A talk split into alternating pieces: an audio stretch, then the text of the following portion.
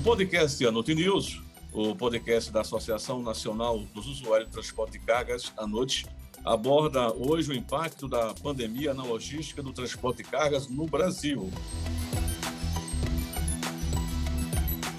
Já estamos com o presidente da ANUT, Luiz Valdez. Tudo bem, Valdez? Tudo bem, Ribamar. Espero esclarecer aos nossos ouvintes e à sociedade em geral sobre esse impacto que a pandemia traz na logística e transporte do país. Espero esclarecer com detalhes este tema. Perfeitamente, Valdez.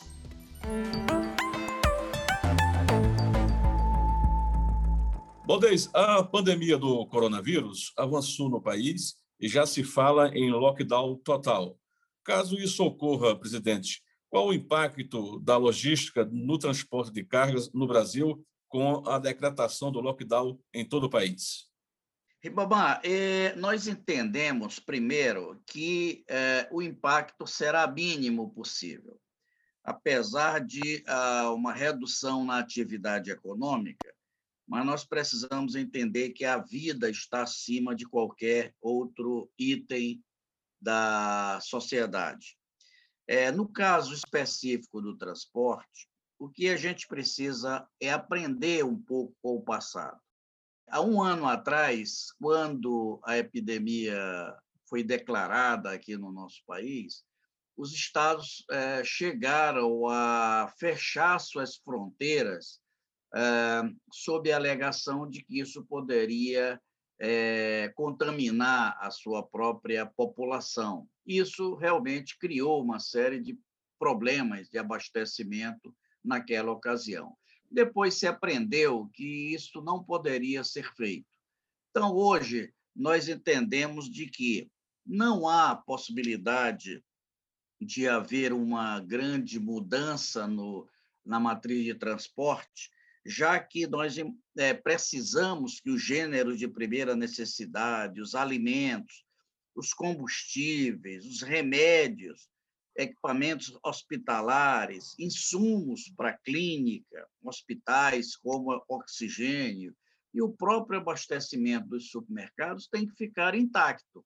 Isto não pode alterar, de forma que é, serão poucos dias eh, em relação até o passado, que foi um tempo maior, e que isso não trará nenhum problema de abastecimento e nenhum problema na matriz de transporte do país. Para o país voltar à mobilidade com segurança somente com a vacinação em massa, e não tem vacina para todos os brasileiros. Os caminhoneiros, Baldez, estão naquela lista de prioridade de vacinação ou não? Olha, nós apoiamos essa ideia, Ribamar. Porém, é preciso é, verificar dois aspectos. O primeiro aspecto é a grande mobilidade que os caminhoneiros têm no país.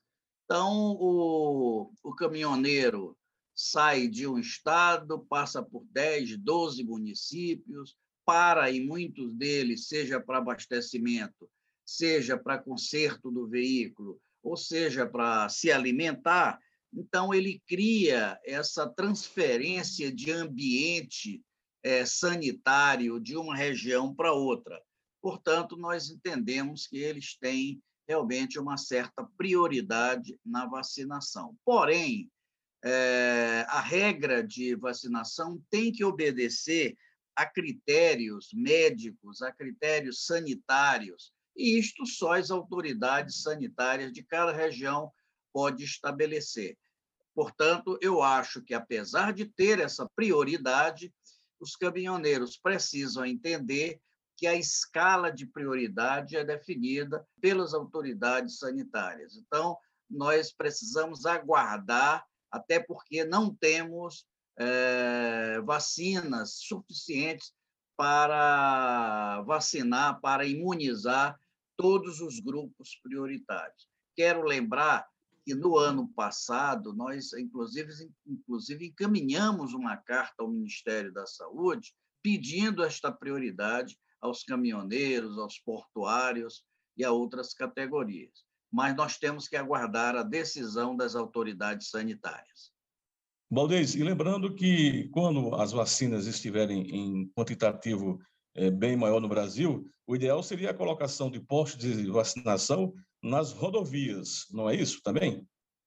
Eu acho essa que, uh, uma ideia que nós apoiamos também. Isso daria velocidade de imunização, isso daria um quantitativo maior de aplicação das vacinas, uh, o que faria com que nós tivéssemos um tempo menor para vacinar toda a população brasileira. Eu acho que essa é uma boa ideia e que nós precisamos viabilizá-la. Com a possibilidade de lockdown, e você já falou sobre esse assunto, né, Valdez?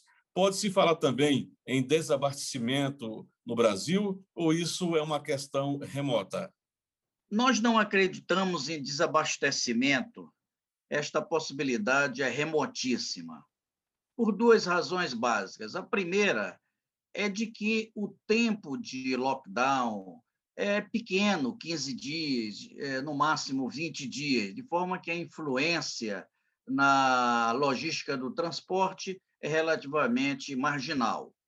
A segunda razão é de que nós estamos é, em franco processo de recuperação da economia é, nós vimos agora geração de empregos de mais de 260 mil, um recorde de, de números para o mês de janeiro, e temos um agronegócio com a safra em plena colheita e transporte, com mais de 270 milhões de toneladas, de forma que nós temos um cenário francamente favorável ao transporte e com pequenos lapsos de tempo de lockdown. Então, essa combinação não terá grande influência e não há nenhum risco de desabastecimento. Quero lembrar, finalmente, que nós fazemos 800 milhões de viagens por ano no país. Portanto, eh, mesmo que haja uma pequena queda desse número não será significativa e poderá ser compensada nos próximos dias. De forma que a população pode ficar absolutamente tranquila que não vai faltar absolutamente nada.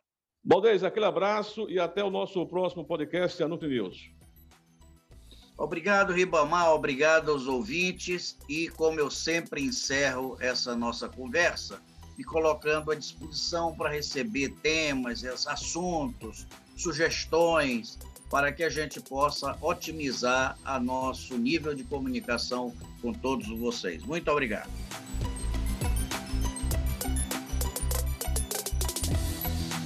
Agradecemos a todos pela audiência. Você pode participar com sugestões e perguntas enviando um e-mail para anute.anute.org.br.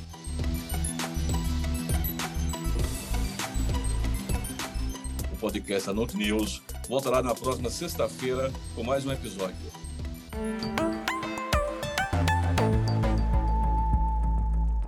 A todos, um abraço.